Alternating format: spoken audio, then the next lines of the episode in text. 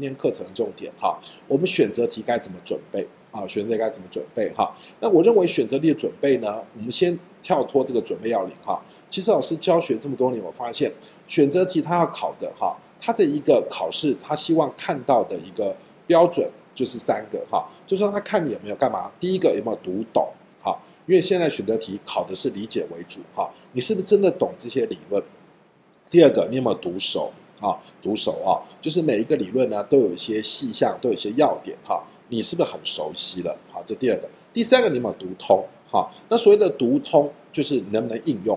因为我们今天学行政学，绝对不是为了考试啊，是为了你做公务员能够运用的。哈，做公务员能够运用的啊，他看你能不能做到读熟、读懂、读通。哈，那这三个讲起来很简单。哈，那我们认为呢，这三个就是你在学习上，你要随时问自己。哈。你是不是真的有读懂？好，你读熟了没有？好，你是不是真的读通了啊？那这三个标准呢？你怎么去检验？你如何去检验你有没有读懂、读熟跟读通呢？我们认为其实就是做题目，好，就不断的去做考古题的演练，好，不断的大量的做题目啊。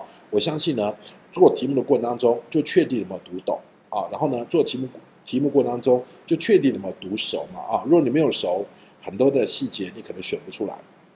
再来，现在的选择题的出法越来越活了啊。那活用题呢，本身就看你有没有读通哈。这等一下我们在最后呢，会帮同学做一些范例的介绍哈。好，这是我们认为你在准备要领在学之前呢，你先问自己这三点有没有达到这样的一个标准。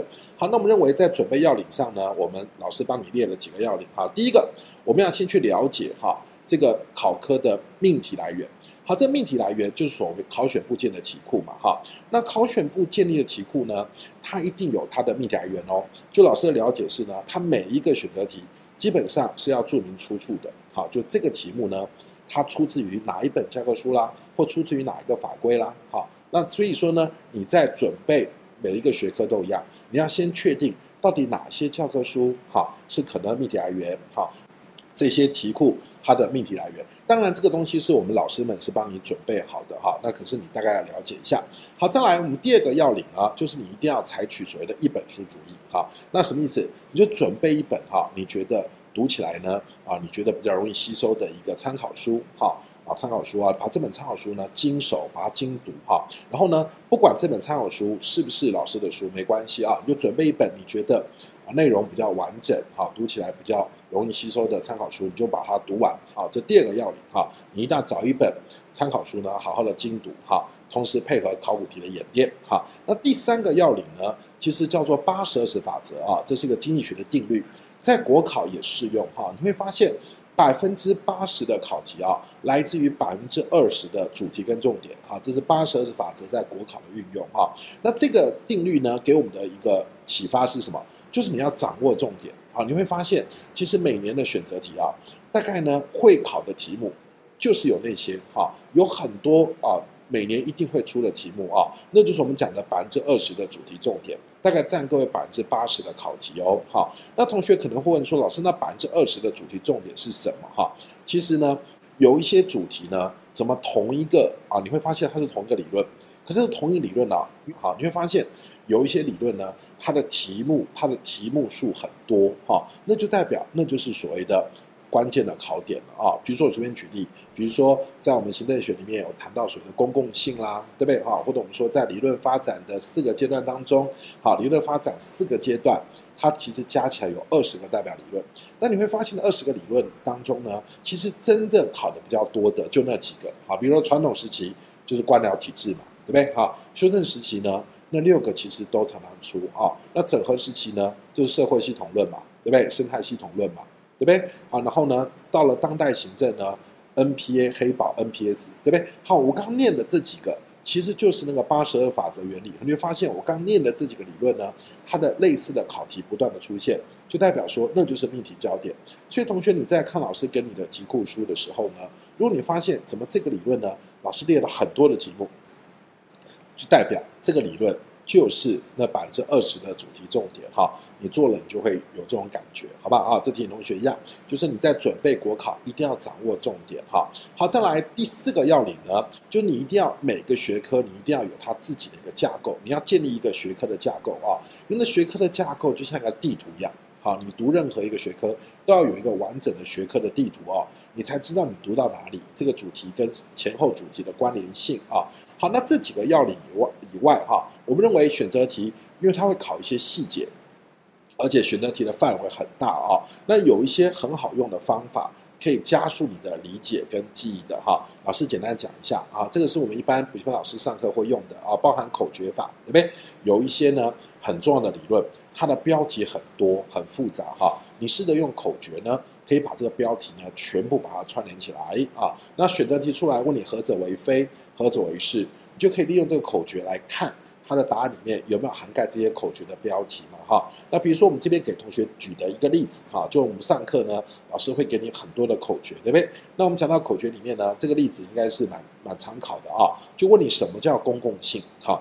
公共性呢是由八个要素所组成啊，那这八个呢，当然有它的原理哈，这原理我们上课都有教哈。那可是呢，这八个选择题的考法就问你何者为非嘛哈，所以你可以试着用口诀呢，把这八个标题给串联起来啊。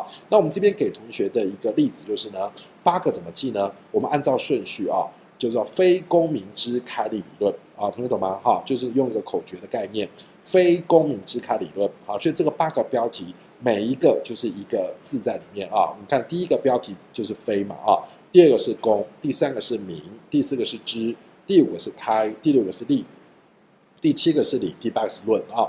那你用口诀呢，是不是能够把这八个标题就能够一次记起来了啊？叫非公民之开理论。那你考试的时候呢，就问自己呢，这八个你是不是真的很熟喽？好，那当然不是用口诀来背，而是说。口诀只是引导你记出这八个标题，哈，那八个标题你还是要理解它的内容是什么啊？只是协助你记忆，让这个八个不会漏掉。好，这叫口诀法。好，第二个方法呢，我们叫做连结法，什么意思呢？其实行政学很多的主题内容呢，它是相互关联的哦，哈，所以你只要记其中一个比较核心的概念，剩下的标题可以用推演的方式把它推演出来，哈。所以也就是说呢，向老师这边给你一个图，啊，这是我们上课。在教同学的一个连结法的一个例子啊，就说呢，你在读政府再造几个必考的主题，包含它的策略，包含它的原则。好，那我们说政府再造呢，本身就是一个全新的治理模式，用来取代过去的官僚治理的啊，就是治理的一个转型模式嘛。哈，好，所以呢，同学你光看这三个主题哈，它是一个必考主题。包含政府再造的策略、原则跟新治理的四个模式啊，它是一个必考主题，这个加起来就有将近十九个标题了哈。那这十九个标题呢，你去硬背，绝对背不出来哈。所以我们可以用一种连接法去把它串联起来做记忆哈。那这连接法，老师大概提示一下，你先记五个策略，好，这五个策略呢，我们可以用口诀哦，这口诀叫克制后合化。啊，这我们上课是这样讲解的。好，是克制后合化什么意思呢？你可以把那个核心策略的“核”当成记忆的单元啊，还有后效的“后”，然后顾客的“客”，对不对？控制的“制”，还有文化的“话”啊。口诀叫克制后核化。好，那这个口诀也很好记哦，就解释成我们在日本三一的核灾以后啊，各国都在克制核能化的发展，对不对？哈。各国呢，很多核电厂都关掉哈，那叫克制后核化，对不对？日本三以后，很多核电厂都关掉了，所以我们叫客制的话啊。好，然后呢，这五个标题用口诀来记以后呢，接着就是推演喽啊，比如说我们可以利用核心策略推演出三个政府再造的原则啊，从后效策略推演出两个原则，是不是啊？从顾客策略呢推演出第啊，推演出一个原则啊。控制策略推演出两个原则，文化策略推演出两个原则，所以加起来就十个了哦。所以这十个原则呢，其实是用推演出来的，用连结法推演出来的。好，那再来，我们把这个政府再造的策略原则呢，我们把它合在一起，我们把它归纳为叫新治理的四个模式。好，那这四个模式呢，就是从那个五 C 策略再推演出来，有没有啊？我们这边都帮同学说明了。比如说市场式政府呢，就是从那个核心策略来的，对不对？好，那这个请同学自行参考哈。那我们还可以再连接到我们国家九零年代。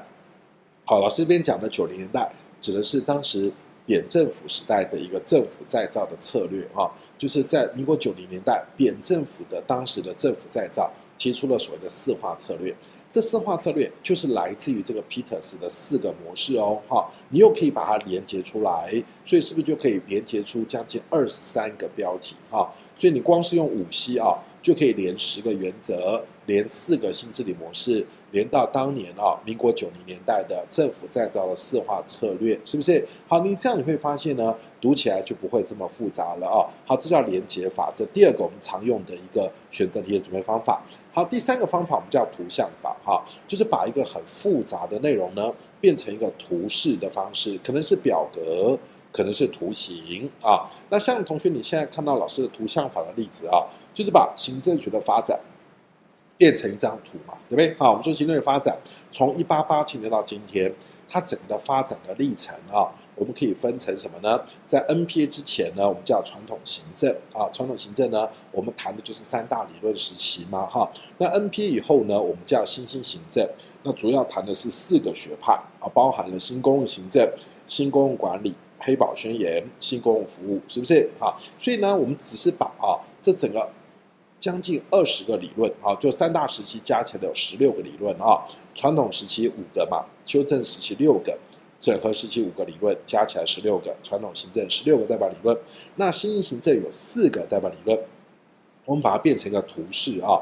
那这个图呢，是老师我在上正课的时候给同学做导论的一个图啊，让你对于整个行政学发展有一个比较完整的了解哈。那我们这边当然不可能去细讲这个图了，可是。只要你读完行政学的理论发展，我相信你这个图是看得懂的啊，是看得懂的啊，就把整个的理论发展用一张图啊来完整的呈现，你有一个整体观，好，这叫图像法啊。好，第四个方法啊，这是呢也是我们常用的，有很多抽象的理论。我们发现行政学很多抽象理论哈，这抽象理论呢，它的一些要点内涵就是考题的内容哈。可是呢，一般同学会看那些要点，你看不懂哈，所以呢，这时候我们可以用个。举例的方式去套啊，像我们这边就帮同学举一个例子哈。我们在谈到 NPS 新公共服务的时候，有一个主题叫社群治理。我们认为新公共服务的主题呢，就在谈社群治理啊。那社群治理呢，它强调一个透过网络的方式提供服务啊。什么叫社群治理？就我们透过一种网络的方式来提供服务哈。那这种所谓的网络提供服务呢，我们叫行政网络。好，那整个社群治理就是一种行政网络的概念。好，这样讲是很抽象的啊，所以老师现在给你的啊这一页呢，就是所谓的社群治理的定义跟它的内涵，对不对？好，那一般同学看完啊，会觉得完全看不懂他写什么啊。那我们认为呢，其实你只要举一个例子去套，其实这些并没有什么困难啊。我们就以我们国家的年金改革的过程为例，对不对？老师这边帮你做说明。好，那我们国家年金改革指的是小英政府的年金改革哦。好，那小英政府年金改革当时怎么做呢？小英政府呢，二零一六年上任以后啊，他就先成立了一个叫年金改革委员会，对不对？哈，在总统府里面成立一个年金改革委员会啊，然后呢，这个改革委员会呢，来主导整个年金改革的一个原则方向。哈，后来呢，他又成立了所谓的。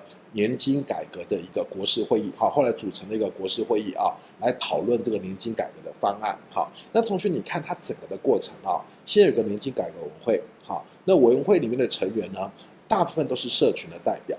啊，就政府官员占的是少部分，好，那再来呢，它整个年金改革最后有一个叫国事会议啊，那国事会议呢，它的改革的代表成员更多啊，将近有两百位左右啊，那透过这么多人，大家一起来讨论这个年金改革的方案，对不对？所以呢，你可以从这个年金改革的过程啊，同学可以自己上网再 Google 一下当时年金改革的过程哈，你就会发现它就是一个社群治理的具体实践。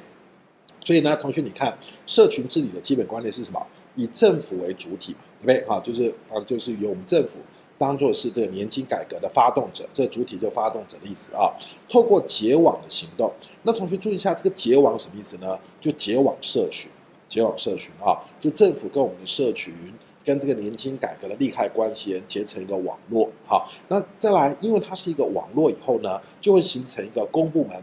跟民间，他这边写成私啊，就民间，就形成政府跟民间互赖合作的系统，来完成这个年金改革的方案的建构啊。所以呢，这句话你用年金改革的过程就看懂了。那再来，它包含了五个内涵啊。第一个，它叫做社会为中心，什么意思？就整个年金改委会跟年金改革的国事会议呢，它的参与者都是以社群的代表为主，哈，不是以政府的官员为主，哈。